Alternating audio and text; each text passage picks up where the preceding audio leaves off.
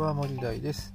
私は東京のブラック企業に就職し、うつを発症しました。現在は北海道の累計ホワイト企業に転職し、部下100人の管理職をやっております。この番組は部下100人を持つサラリーマンが楽しく働くヒントを配信する番組となっております。はい、えー、というわけで皆さんいかがお過ごしでしょうか。今日は、えーと木曜日ですね。えー、っと、今日も仕事が終わって、コンビニの駐車場から、えー、っと、音声を録音しておりますが、今日はですね、できるやつは環境のせいにはしないというようなね、話をしていきたいかなというふうに思います。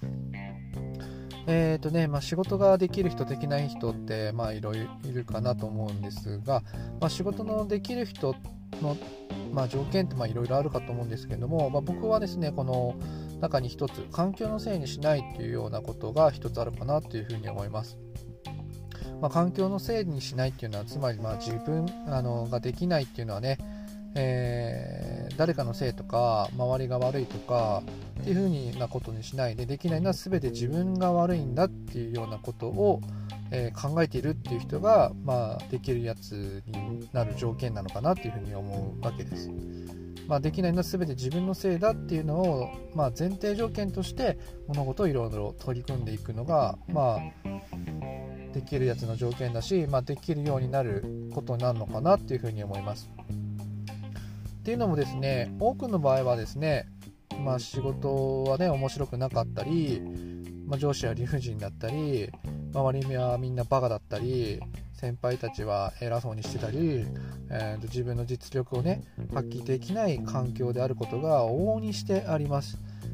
全てがこの自分のねあの実力とか能力を発揮できる条件っていうのが、えー、揃っている会社なんていうのはもうそもそもほぼないと思うんですよね。多くはですね、まあ、何かしらこうやりづらさだとか能力を発揮づらいというような環境にあるはずだと思います。だからその中でも結果を残していく人がある一定数いるはずですよね。まあ、それがいわゆるそのできる人たちなのかなっていうふうに思います。で会社がいろいろ変わったりですね転職したりとかしたとしてもですねあの確実に結果を残せる人っているじゃないですかそういう人ってやっぱり環境に依存しないんですよねつまり環境のせいにしないんです環境に合わせて自分の能力を発揮していってるっていうようなことになりますから、えー、環境が変わろうがどんな状況であろうがですね自分が、えー、能力が発揮できないのは自分のせいだということで、えー、自分がいろいろ形を変えたりやり方を変えたりして自分の能力を発揮していって結果を残していくっていうようなことができてる人なのかなっていうふうに思います。